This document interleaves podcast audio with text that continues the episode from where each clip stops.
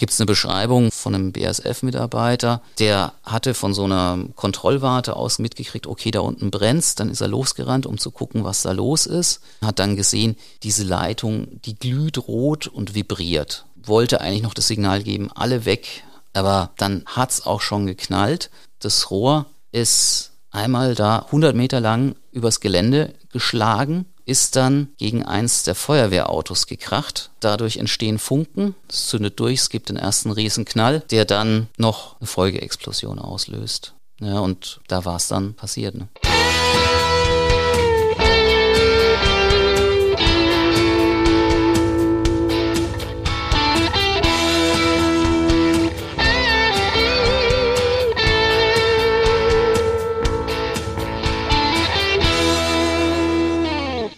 Liebe Zuhörerinnen und Zuhörer, herzlich willkommen zu unserem Podcast Alles Böse. Mir gegenüber sitzt wie gewohnt der Kollege Christoph Hemmelmann, unser Mann für Alles Böse. Hallo Christoph. Hallo Uwe. Mein Name ist Uwe Renners, ich bin stellvertretender Chefredakteur bei der Rheinpfalz. Christoph, wir reden heute über ein Unglück, das, glaube ich, die ganze Pfalz erschüttert hat damals. Es ist der 17. Oktober 2016. Ich kann mich da sehr gut dran erinnern, weil ich war da noch nicht bei der Rheinpfalz, aber ich wusste, dass ich komme und habe das, sage ich mal, online mitverfolgt, was passiert ist. Was ist passiert? Es ist 11.30 Uhr und eine Explosion erschüttert den BASF Nordhafen. Die Kais- und Verladeanlagen für Gefahrstoffgüter liegen ganz im Norden des Chemiewerks an der A6, die dort den Rhein über die Theodor-Heuss-Brücke quert. Der Knall lässt im mehrere Kilometer entfernten Ludwigshafener Stadtzentrum die Fensterscheiben erbeben. Auch hier in der Redaktion. Polizeiautos, Krankenwagen und Feuerwehrfahrzeuge rasen zur Unglücksstelle, die relativ schnell weiträumig abgesperrt ist. In den Wohngebieten entlang des Werks heulen Luftschutzsirenen, um die Bevölkerung aufzufordern, Fenster und Türen geschlossen zu halten. Im Ludwigshafener Norden bricht ein Verkehrschaos aus, weil die zentrale Zufahrt zur BASF auch gesperrt wird. Und über dem Unglücksort stehen hohe schwarze Rauchsäulen. Das muss für die Menschen da in der Nähe des Werks, glaube ich, auch ganz furchtbar gewesen sein. Also die Angst was kann da noch passieren? Was ist da passiert? Ja, ich meine, die Frage ist ja dann immer, ist da irgendetwas passiert, wo jetzt irgendwelche Giftstoffe auch zu mir rüberkommen? Ja, oder passiert noch mehr? Spezialfahrzeuge sind unterwegs, um genau Schadstoffe in der Luft zu messen. Das neben dem Hafen gelegene Güterverkehrszentrum der BASF, da werden täglich so 3600 Lastzüge abgefertigt, wird auch evakuiert. Währenddessen sind neben der BASF Werksfeuerwehr auch die städtischen Wehren aus Ludwigshafen, Frankenthal und Mannheim im Einsatz. Die Löscharbeiten laufen in der Nacht und bis zum Folgetag. Der Sachschaden wird von den Ermittlern später auf mindestens 500 Millionen Euro geschätzt und diese Zahl bezieht sich nur auf die zerstörten Anlagen. Dazu kommen die Produktionsausfälle bei der BASF, die viele ihrer Anlagen anschließend gar nicht oder nur zum Teil nutzen kann, was sich sogar im Anschluss auf die Weltmarktpreise für manche Chemikalien auswirkt. Noch schlimmer, es sterben wegen des Unglücks fünf Menschen. Vier Feuerwehrmänner und ein Matrose kommen ums Leben. Und Dutzende weitere werden verletzt, manche so schwer, dass sie heute und für den Rest ihres Lebens noch unter den Folgen leiden müssen. Das ist jetzt eine kurze Bilanz dieses Tages aus der Außenperspektive. Christoph, wie haben die Betroffenen das damals selbst erlebt? Du warst wandern. Ich war wandern im Pfälzerwald. Noch ohne Netz in vielen Teilen. Ich habe da nur so ganz allmählich dann irgendwie auf dem Handy, wenn mal eine Verbindung da war, mitgekriegt, da ist irgendwie was passiert. Aber ich war später in dem Prozess in Frankenthal und dann versucht hat, dieses Unglück aufzuarbeiten, aufzuklären. Da kamen natürlich auch die Opfer zu Wort. Ich habe von daher Beschreibungen aus verschiedenen Perspektiven sehr eindrücklich miterlebt Vielleicht muss man da noch mal einmal kurz einhaken für die Zuhörer und Zuhörer, die nicht aus Ludwigshafen kommen. Die BSF in Ludwigshafen, da arbeiten mehr als 30.000 Menschen. Das ist eine eigene Stadt im Prinzip. Ein Riesengebiet. Ja, das kann man sich schwer vorstellen, wenn man es nicht selbst mal gesehen hat. Das Unglück ist im Norden dieses Areals passiert. Das heißt, die Feuerwehrleute aus der Wache Nord waren als erste vor Ort. Dann kamen diese großen Explosionen.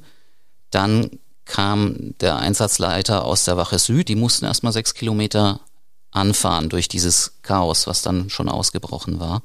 Der Einsatzleiter war dann vor Ort, hat Kollegen gesehen. Also die erste Frage, wo ist euer Zugführer?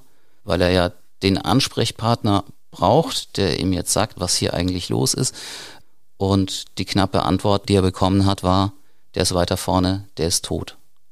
Der Einsatzleiter hat sich dann da weiter vorgetastet auf diese Flammenwand zu, hat da auch die Leiche eines Kollegen gesehen, musste ja aber jetzt erstmal seinen Job machen, hat also die Lage analysiert, geguckt, was ist hier los, wie müssen wir jetzt weiter vorgehen, hat zum Beispiel gesehen, okay, an der eigentlichen Unglücksstelle strömt brennendes Gas aus. Da kann man nicht einfach löschen. Wenn man das löscht, dann strömt das Gas ja immer noch weiter aus, brennt aber nicht mehr ab, bis es sich dann wieder entzündet und ich die nächste große Explosion habe, die ich natürlich nicht haben will. Da kann ich nur kühlen, aber erstmal nicht löschen.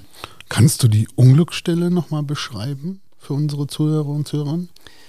Die eigentliche Unglücksstelle ist ein Rohrgraben, also ein recht breiter Graben, in dem Dutzende verschiedene Pipelines nebeneinander liegen und dann eben zu diesem Hafengelände führen, wo dann zum Beispiel Produkte, die über diese Pipelines zum Hafen gebracht werden, dann auf Schiffe verladen werden können. Es gibt ein Video, das zeigt einen Lkw-Fahrer, wie er an diese Einfahrt dorthin kommt und im Handy filmt und auf dem Video sieht man, da ist das Feuer noch ganz klein. Also da sieht man im Grunde nicht in diesen Graben hinein. Man sieht nur, das sind Rohre und da steigt so eine mehrere Meter hohe Flamme hoch. Man sieht da noch klein einen Menschen, der mit einem Feuerlöscher ankommt und mit dem Feuerlöscher auf diese Flamme hält was diese Flamme überhaupt nicht interessiert. Das war schon ein völlig hilfloser Versuch, da noch irgendwie was zu retten. Und ja, der Lkw-Fahrer fährt dann ab. Ich weiß nicht, ob der irgendwann später kapiert hat, wie knapp das für ihn war, weil diese Flammenlanze, sag ich mal, die er da ein paar Minuten lang gefilmt hat, nach sechs Minuten war da die Explosion. Der hat Glück gehabt. Der hat Glück gehabt, ja. Zurück zu dem Einsatzleiter von der Feuerwehr. Wie gesagt, auf der einen Seite sieht er da den Kern der Unglücksstelle, wo Gas ausströmt, wo er weiß, okay, nicht löschen, nur kühlen, damit da nicht noch mehr passiert, also nur so viel Wasser draufgeben oder Schaum draufgeben, dass das kühlt, aber das Feuer noch nicht versuchen wirklich auszumachen. Auf der anderen Seite an der Anlegestelle, da ist die Flammenwalze ja sozusagen auch drüber gegangen, da brennt jetzt ein Schiff, das muss man löschen, damit da nicht noch mehr passiert. Solche Entscheidungen muss er also treffen. Jetzt steht er vor dem Problem, er kann keine Wasserversorgung aufbauen, um dieses Schiff zu löschen, weil er kommt nicht an die Hydranten ran, weil das Feuer ist dazwischen. Dann koordiniert er mit der städtischen Feuerwehr Ludwigshafen, der Berufsfeuerwehr, dass die eine Wasserversorgung aufbaut, damit man da überhaupt erstmal rankommt. Und in dieser Situation weiß er eben, okay, da waren Kollegen von mir, diese Explosion ist über die hinweggegangen und um die müssen wir uns auch noch irgendwie kümmern. Ich weiß, es hat Tote gegeben, ich weiß noch nicht wie viele. Er gibt dann den Befehl an seine Leute, Personenrettung auf eigene Gefahr.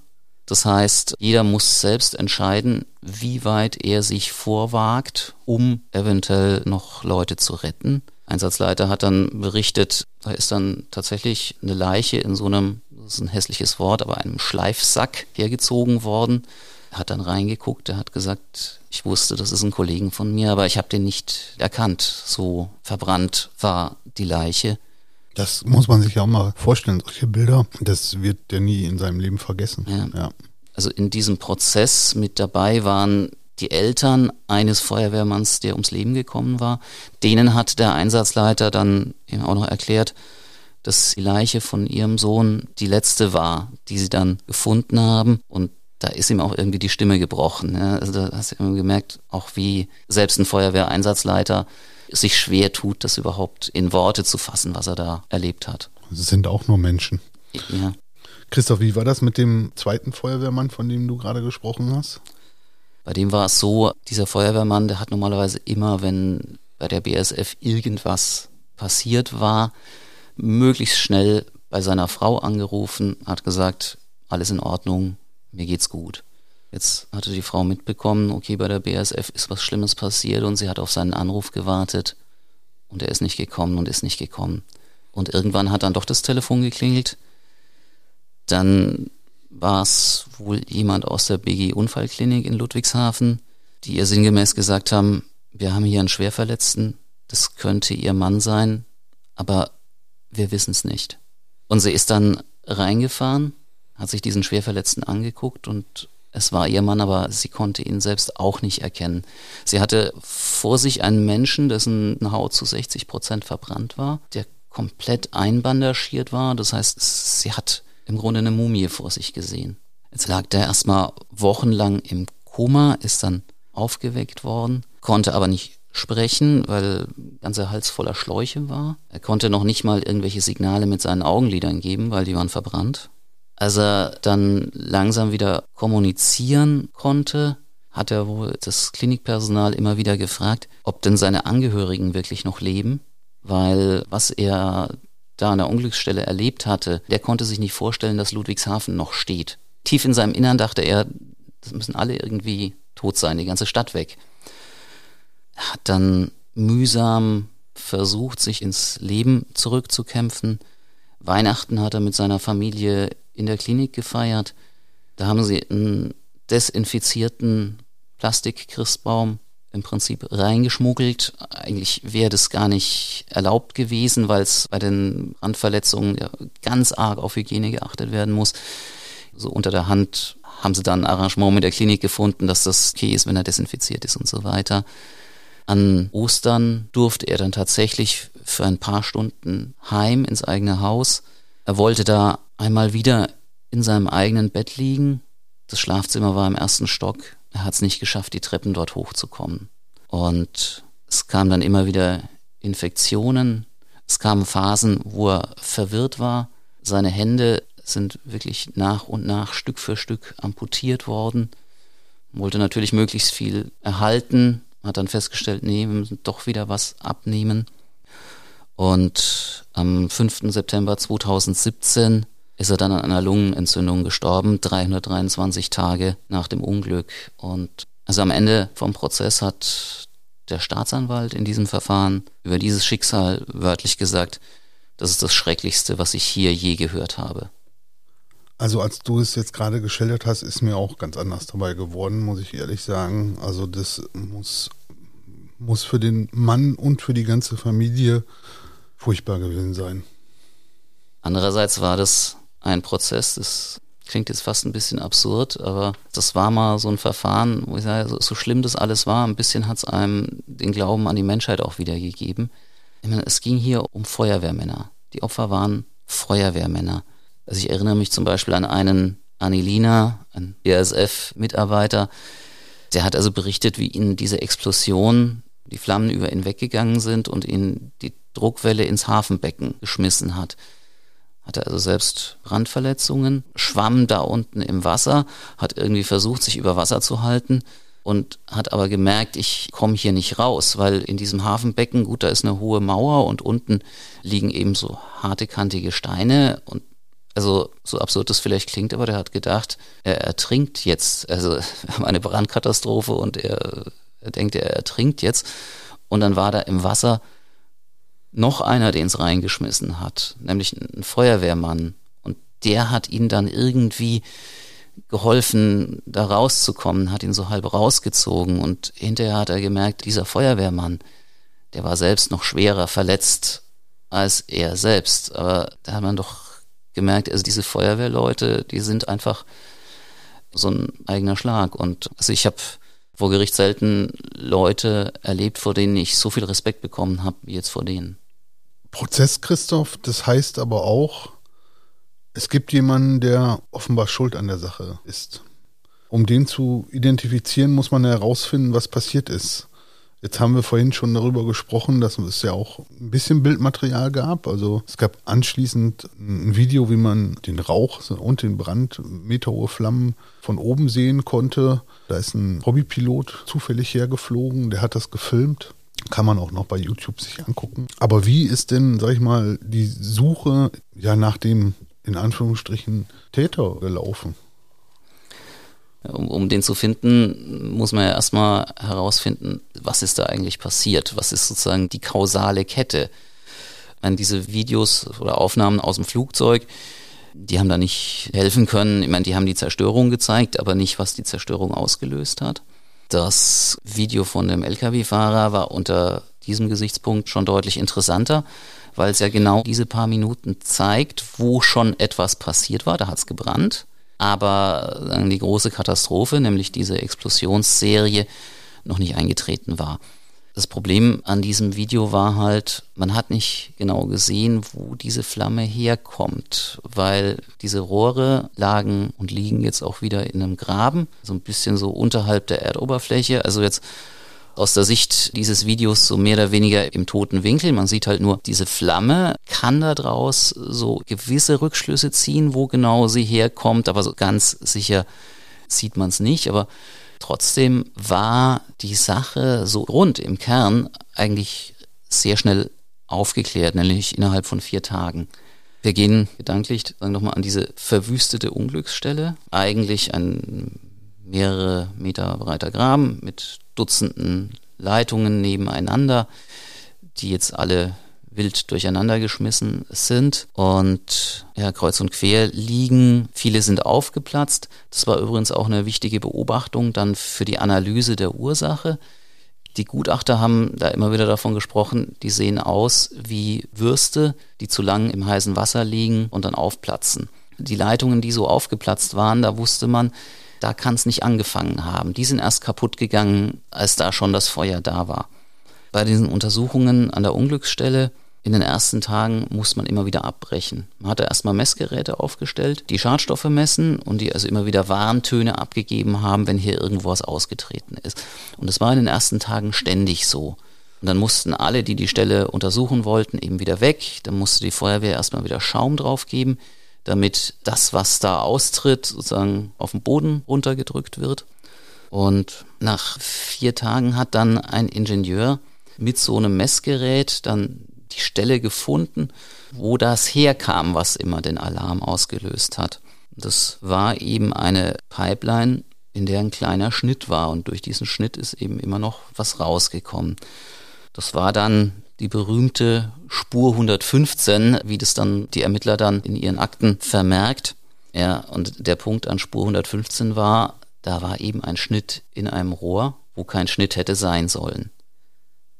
Andererseits wusste man, als es zu dem Unglück gekommen ist, da war in diesem Bereich gerade eine Monteurstruppe unterwegs und die sollte ein anderes Rohr, das dafür geleert worden war, abbauen, damit es dann durch ein neues Rohr ersetzt wird. Naja, und dann war der Verdacht schon sehr naheliegend, okay, wir haben hier auf der einen Seite ein Rohr, was zerschnitten, was zerlegt werden soll, und wir haben auf der anderen Seite ein Rohr, das im Betrieb war und wo ein Schnitt drin ist. Das sieht doch stark so aus, als ob der Arbeiter, der da mit seiner Flex das alte Rohr zertrennen sollte, als ob der sich irgendwie vertan hätte und ans falsche Rohr rangegangen wäre.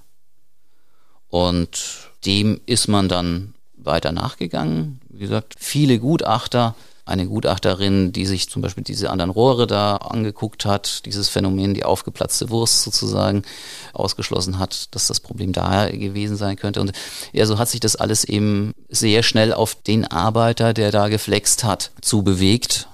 Da stellt sich für mich eine Frage. Also ich meine, dass die da arbeiten müssen, klar, ja, da wird immer wieder mal was sein, wenn da so viele Rohre drin sind. Aber warum sind die Rohre, die, ja, sag mal, in Betrieb sind, nicht von denen zu unterscheiden, an denen die Leute arbeiten sollen? Weil da müsste man im Prinzip ja einfach nur mal Tape-Rolle nehmen und rotes Klebeband drum machen, damit man weiß, dass das Rohr, an dem ich arbeiten muss. Also vielleicht bin ich da auch naiv und mache es mir zu einfach, mhm. aber deshalb frage ich dich ja. Also das war eine Frage, die am Ende die Richter auch immer wieder gestellt haben. Und auch ganz am Ende hat der Vorsitzende Richter gesagt, also für ihn natürlich auch, ich meine, der ist ein Jurist, der ist sozusagen in Bezug auf Chemieanlagen und Anlagenbau und Rohrbau und so weiter ist er natürlich ein Laie. Aber er hat gemeint, für ihn eigentlich immer noch das Naheliegendste, wenn ich hier ein Rohr habe, was rausgeschnitten werden soll. Wieso nehme ich nicht eine Spraydose in die Hand und ziehe einmal von vorne bis hinten eine farbliche Markierung durch, sodass jeder, der irgendwie an diesem Rohr dran ist, sofort sieht, das ist mein Rohr und das andere daneben ist es nicht. Jetzt online Rheinpfalz lesen. Mit dem Plus-Abo hast du den vollen Zugriff auf einfach alles, was auf rheinpfalz.de veröffentlicht ist. Lies exklusiv alle aktuellen Inhalte auf rheinpfalz.de. Du hast Zugriff auf Plusartikel, Bildergalerien, Live-Ticker sowie Videobeiträge. Das Angebot ist von jedem Gerät ohne App und von überall nutzbar. Privat und im Beruf bist du mit diesem Online-Angebot jederzeit bestens informiert. Volle Flexibilität, monatlich kündbar. Jetzt testen für nur einen Euro im ersten Monat. Reimfalz.de slash plus minus Abo. Jetzt war es so, das Rohr war schon markiert, aber eben nur ganz punktuell. Da waren teilweise mit Edding, teilweise mit so Speckkreide und so müssen wohl Markierungen drauf gewesen sein. Das war auch das gängige Vorgehen. Das ist auch zum Beispiel so, immer bevor wirklich mit der Arbeit losgelegt wird, wird so ein Rohr nochmal angebohrt und wird nochmal ein kleines Loch reingemacht und man guckt nochmal, ist das Rohr wirklich leer, wird nochmal eine Messung gemacht. Diese Punkte waren zum Beispiel auch markiert. Bei der Arbeiter am Ende auch gesagt hat, ich habe mich nicht an irgendwelchen Markierungen orientiert. Ich hatte Pläne von dieser Anlage und auf die habe ich drauf geguckt. Ich meine, wenn wir beide auf so einen Plan drauf gucken würden, wir würden den erstmal wahrscheinlich gar nicht verstehen. Er hat gesagt, nein, ich kann solche Pläne lesen und der Plan war erstmal das Entscheidende und dann wusste ich, okay, hier ist eine dickere Leitung und ich glaube, die übernächste daneben, das ist meine. So, das war so das, wo er sich dann nochmal vor Ort so ganz direkt dran orientiert hat. Und ich sag mal so, das war sozusagen das gängige Verfahren bis dahin. Heute sieht es ein bisschen anders aus. Heute ist es so, dass infolge des Unglücks jetzt den Arbeitern wirklich vorgegeben wird, wo sie schneiden müssen. Es geht wirklich vorher jemand und sagt, genau hier und genau hier und genau hier wird es zerschnitten. Und da wird dann eine Banderole drum gemacht, die sozusagen markiert, hier, genau hier hast du deine Flex dran zu setzen. Die Frage, ob man da nicht schon eher hätte drauf kommen können, müssen, die ist natürlich im Prozess auch gestellt worden und die ist auch der BASF dann in diesem Prozess irgendwann sehr deutlich gestellt worden. Aber zunächst mal ging es darum, war es wirklich so, dass dieser Arbeiter, den wir hier jetzt als Angeklagten haben, dass der mit einem falsch gesetzten Schnitt diese ganze Kette bis zur Katastrophe ausgelöst hat. Kannst du zu dem Mann noch ein bisschen was erzählen? Auch da nochmal eine besondere Situation in diesem Prozess. Meistens berichte ich ja wirklich schwere Verbrechen. Dann sitzen die Angeklagten ja normalerweise schon in Untersuchungshaft, werden dann im Gerichtssaal durch so eine eigene Tür von Justizbeamten reingebracht. Er saß nicht in Untersuchungshaft. Man kann klar sagen, es ging hier ja um den Vorwurf fahrlässige Tötung. Das ist das, was wir zum Beispiel auch, wenn jemand durch einen Fahrfehler, einen tödlichen Verkehrsunfall, wenn sich deswegen jemand verantworten muss, der wird ja nicht ins Gefängnis gesteckt. Meistens auch nicht hinterher und schon gar nicht, bevor sein Urteil gefallen ist. Und jetzt war es so, dieser Arbeiter hat in Mannheim gewohnt. Wir sind oft wirklich im gleichen Zug nach Frankenthal zum Gericht gefahren.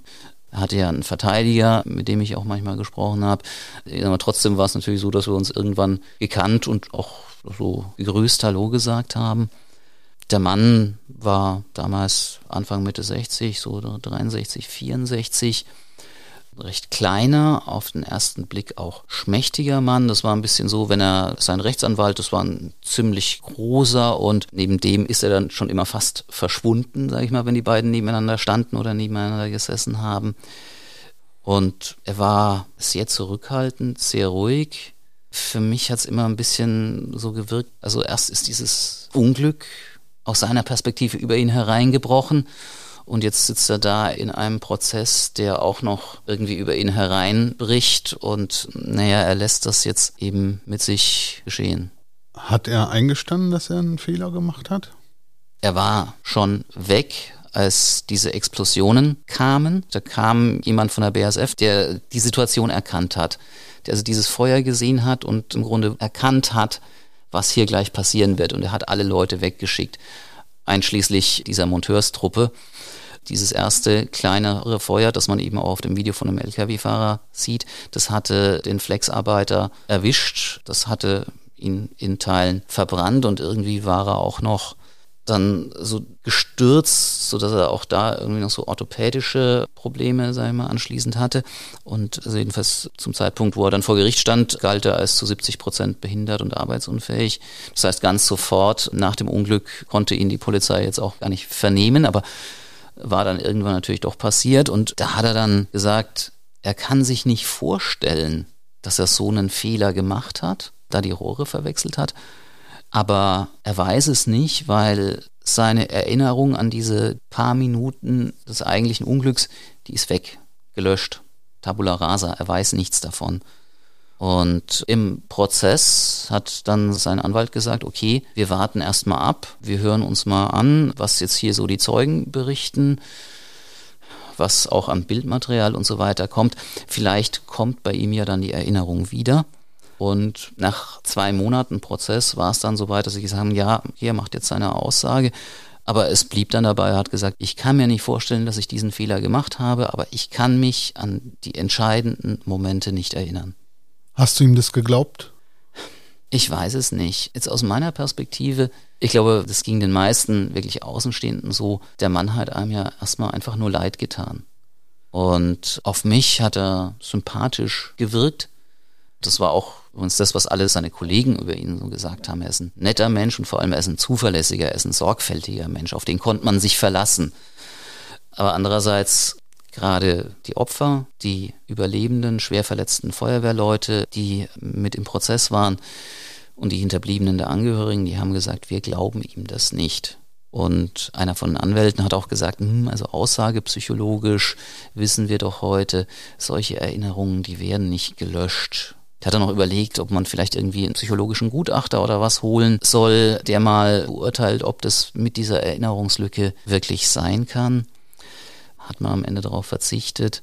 Auf der anderen Seite, er hat eigentlich auch nie große Versuche unternommen, jetzt irgendwie was zu erzählen, was ihn entlasten würde, sondern wenn er was gesagt hat, hatte ich so das Gefühl, naja, er sagt einfach, wie es ist.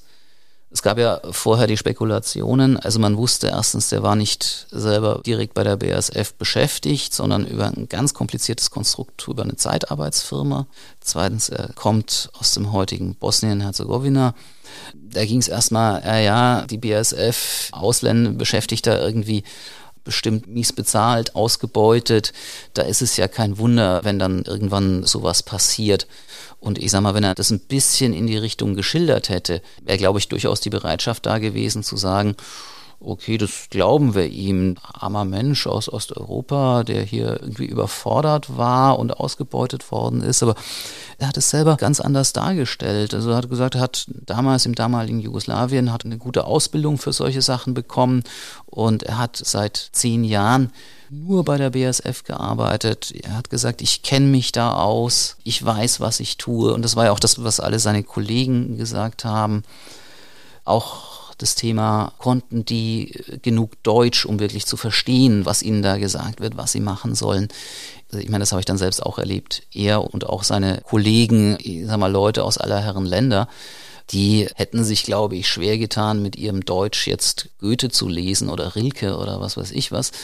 Aber was ihre Arbeit angeht, die konnten vor Gericht über ihre Arbeit problemlos sprechen. Das war vielleicht nicht grammatikalisch sauberes Deutsch, aber die Verständigung hat absolut funktioniert und das sind auch keine ausgebeuteten, armen Hilfsarbeiter, sondern das sind gesuchte Leute, die auch gar nicht mal so schlecht verdienen und und die wussten schon, was sie da tun eigentlich. Die wussten schon, was sie da tun. Und dann, man hat ihn auch nochmal darauf angesprochen, standest du vielleicht unter Zeitdruck, hat man dir von oben her Druck gemacht, dass ihr möglichst schnell fertig werden müsst, sodass du nicht so sorgfältig arbeiten kannst. Und also der Hintergrund war, wie gesagt, er hat für eine Zeitarbeitsfirma gearbeitet. Die wiederum hat ihn dauerhaft an eine Rohrbaufirma ausgeliehen gehabt und die wiederum hat ihn dauerhaft seit zehn Jahren bei der BASF eingesetzt. Und 2015 hatte sich das Konstrukt nochmal verändert. Da hat diese Rohrbaufirma den Auftrag verloren. Eine andere Firma hat ihn bekommen, die hat dann aber wiederum die Rohrbaufirma, die es schon immer gemacht hat, als Subunternehmer eingesetzt. Es war jetzt nur noch eine weitere Ebene dazwischen in diesem verschachtelten Konstrukt war natürlich der Gedanke nahe, also offensichtlich gab es da Preisdruck, ist der irgendwie an euch dann weitergegeben worden, aber auch da hat er gesagt, nein, man hat uns keinen Druck gemacht.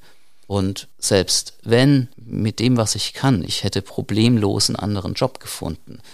Also da hätte es einen Haufen Anknüpfungspunkte gegeben, wo er Dinge, ich sag mal so ein bisschen in die Richtung von, ich bin ja auch nur ein armes Opfer, noch hätte drücken können, hat er aber einfach nicht gemacht. Wollte er denn auf einen Freispruch hinaus? Wie gesagt, eigentlich hatte ich den Eindruck, dass er persönlich das alles über sich ergehen lässt, ohne groß in eine bestimmte Richtung das jetzt irgendwie lenken zu wollen. Aber sein Anwalt hat zumindest nochmal alle irgendwie denkbaren Möglichkeiten auf den Tisch gebracht, was es denn vielleicht als andere Ursache hätte geben können, obwohl ich zumindest im Nachhinein sagen muss, das war alles schon ziemlich abseitig. Da haben wir ja auch drüber berichtet irgendwie. Ja. Da ging es darum, dass irgendwie nochmal eine Chemikalie in eine stillgelegte Leitung eingeleitet werden hätte können. Dann ging es um Chemikalienreste, die irgendwie hätten brennen können. Und dann ein Punkt, dass eventuell Chemikalien, die im Boden gewesen seien, sich entzündet hätten. Mhm. Das war so eine Idee, dass da vielleicht irgendwann was runtergesickert ist und jetzt, nachdem da geflext wurde und da ein bisschen Funken flogen, dann so dieser anfängliche Brand entstanden ist. An der Stelle, also ich sag mal, der Boden an der Unglücksstelle, der war analysiert worden. Aber das Ziel der Analysen war eigentlich nachträglich herauszufinden, okay, wie stark ist der Boden durch das Unglück verseucht und wie viel muss man da wegmachen. Diese Analysen konnten einem nichts darüber sagen, was vor dem Unglück im Boden war, weil, ich sag mal, wenn man sich überlegt, was da passiert ist, ist es klar, dass das Erdreich hinterher nicht mehr so war wie vorher. Am Ende war das alles wirklich definitiv vom Tisch. Ließ sich denn nachweisen, dass dieser Schnitt in dem falschen Rohr ja von ihm war? Also ich sag, es hat da bei den Ermittlungen noch Versuche gegeben, das möglichst genau nachzuweisen. Und die haben da jemanden vom BKA eingeschaltet, vom Bundeskriminalamt, einen Fachmann.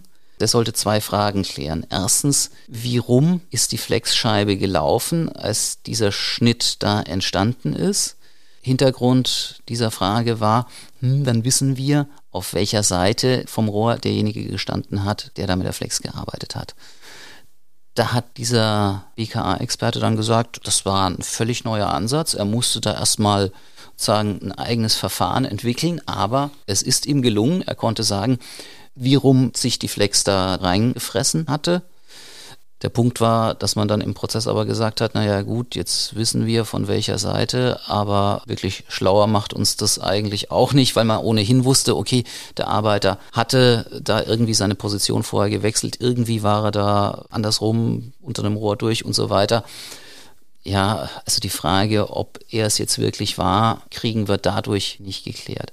Die andere Frage war, hinterlässt eine Flex sowas wie einen Fingerabdruck, dass man wirklich sagen kann, dieser Schnitt ist mit dieser Flex gemacht, weil die Geräte, die der Arbeiter benutzt hatte, die lagen noch an der Unglücksstelle, die waren zwar verkohlt, aber die waren noch vorhanden.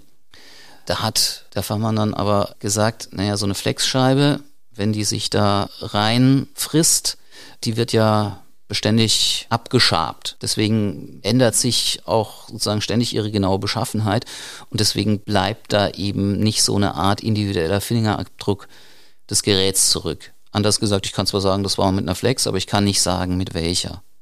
Das heißt also sozusagen so diesen letzten Lückenschluss in der Beweiskette, der war an der Stelle nicht möglich. Aber im Grunde kam es auch nicht darauf an, weil ich meine, es gab diesen Monteurstrupp und es gab ein Rohr, das weggemacht werden sollte und es gab auf der anderen Seite ein Rohr, das nicht weggemacht werden sollte und in dem war ein Schnitt, der da nicht sein sollte. Und der konnte nicht irgendwie schon Tage vorher gemacht worden sein, weil dann wäre es schon Tage vorher zu dem Unglück gekommen. Naja, wäre sozusagen höchstens noch die Variante geblieben, dass irgendjemand, um eine falsche Spur zu legen, nach dem Unglück dahin geht und noch diesen Schnitt setzt, aber eben die Stelle war abgesperrt. Wobei es gab im Prozess einen kurzen Moment, da ist diese Variante fast noch als Möglichkeit aufgeblitzt, Die hatten dann nämlich ein Foto, das genau diese Schnittstelle in Großaufnahme gezeigt hat. Und diese Fotodatei, die hatte als Aufnahmedatum 19. Oktober. Zu diesem Zeitpunkt war die Stelle aber eigentlich noch gar nicht entdeckt. Das war noch die Phase, wo man an der Unglücksstelle rumgesucht hat. Und dann war kurz die Frage, hey, wie kann denn das sein, dass jemand eine Stelle, die eigentlich noch gar nicht entdeckt ist, in Großaufnahme fotografiert? Am Ende war das Rätselslösung relativ einfach. Bewiesen hat das Ganze, dass das Datum bei der Kamera falsch eingestellt war. So, das war alles. Also es gibt keine andere Erklärung für das, was passiert ist, als dass da zunächst einmal dieser Arbeiter mit seiner Flex sich in das falsche Rohr vorgenommen hat. Okay, dann gehen wir jetzt also mal davon aus, dass dieser falsche Flexschnitt tatsächlich die Unglücksursache war. Aber wie ist es denn zu so einer riesigen Katastrophe geworden? Die Flex schneidet und streut dabei Funken. Jetzt schneidet die in ein Rohr hinein, in dem eine brennbare Chemikalie transportiert wird. Die tritt durch den Schnitt aus, fängt natürlich sofort Feuer. Und auf so einer Leitung ist Druck. Das heißt, dieses Feuer kriegt schon kräftig Nahrung von hinten. Das ist diese ein paar Meter hohe Feuerlanze, die wir von dem Video des Lastwagenfahrers kennen, die mehrere hundert Grad heiß war. Jetzt hat die auch auf die Nachbarleitungen, ich sag mal, draufgeprasselt. Und eine Nachbarleitung war eine Ethylenfernleitung. Die hat also nicht nur einfach jetzt irgendein Betrieb innerhalb des BASF-Geländes mit dem Nordhafen verbunden, sondern die fängt irgendwo in Bayern an und transportiert das äh, bis zum Nordhafen bei der BASF. Das Problem bei Ethylen ist, das Zeug verträgt es überhaupt nicht, wenn es erhitzt wird gibt es eine Beschreibung von einem BASF-Mitarbeiter, der hatte von so einer Kontrollwarte aus mitgekriegt, okay, da unten brennt's, dann ist er losgerannt, um zu gucken, was da los ist kam also nach wenigen Minuten hin, hat dann gesehen, diese Leitung, die glüht rot und vibriert. Der wusste schon genau, was da kommen wird, wollte eigentlich noch das Signal geben, alle weg, aber dann hat's auch schon geknallt. Ungefähr 100 Meter langes Stück von dieser Leitung hat's rausgerissen und das hat sich dann bewegt. Musst dir vorstellen, wie wenn du einen Gartenschlauch in der Hand hast, auf dem richtig viel Wasserdruck ist und dann lässt du ihn los. Dann peitscht er erstmal so durch die Gegend und spritzt natürlich sein Wasser kreuz und quer. Genau das ist in dem Moment passiert. Das Rohr ist einmal da 100 Meter lang übers Gelände geschlagen und hat das Ethylen kreuz und quer verteilt. Das Rohr ist dann gegen eins der Feuerwehrautos gekracht. Das Feuer war sechs Minuten vorher ausgebrochen. Die Feuerwehr war, glaube ich, so nach drei Minuten vor Ort. Wollte das, was da passiert ist, noch verhindern, indem sie die Leitung mit Wasser kühlen das war aber zu dem Zeitpunkt schon, das war verloren. Das ging nicht mehr, das konnte nicht mehr gehen. Diese Leitung knallt gegen das Feuerwehrauto, dadurch entstehen Funken und diese Funken lassen dieses Ethylen, was da gerade einmal über den Platz verteilt wurde, explodieren. Es zündet durch, es gibt den ersten Riesenknall, der dann noch eine Folgeexplosion auslöst. Ja, und da war es dann passiert. Ne? Bleibt noch eine Frage. Hätte die BASF nicht bessere Vorkehrungen treffen müssen, um sowas zu verhindern? Ich meine, also das ist ein riesen Chemiekonzern. Es ist nicht das erste Unglück gewesen. Es gab bei der BASF in den vergangenen Jahrzehnten immer mal wieder Unglücke, auch mit Toten. Und so ein Unternehmen, das behaupte ich jetzt auch einfach mal, hat ja ein Eigeninteresse, dass sowas nicht passiert. Also nach so einem Unglück laufen ja Untersuchungen auf verschiedenen Ebenen. Und eine Ebene ist zunächst mal die Staatsanwaltschaft, die ja fragt, gibt es hier jemanden, den wir dafür strafrechtlich haftbar machen können? Die Staatsanwaltschaft hat sich natürlich auch die BASF angeguckt, ist aber zu dem Ergebnis gekommen, nee, also da kriegen wir niemanden zu packen. Strafrechtlich haben wir nur dem Arbeiter. Im Prozess war es dann aber durchaus so, dass die Richter, und zwar auch durchaus zusehends im Laufe des Prozesses immer stärker, auch in Richtung BASF geguckt haben und auch genau diese Frage aufgeworfen haben. Ist es wirklich so, dass das Unternehmen alles richtig gemacht hatte? Darüber reden wir im zweiten Teil. Ja. Christoph, erstmal danke bis an diese Stelle. Und im zweiten Teil erzählen wir dann die Geschichte weiter und auch, wie der Prozess dann ausgegangen ist. Bis dann.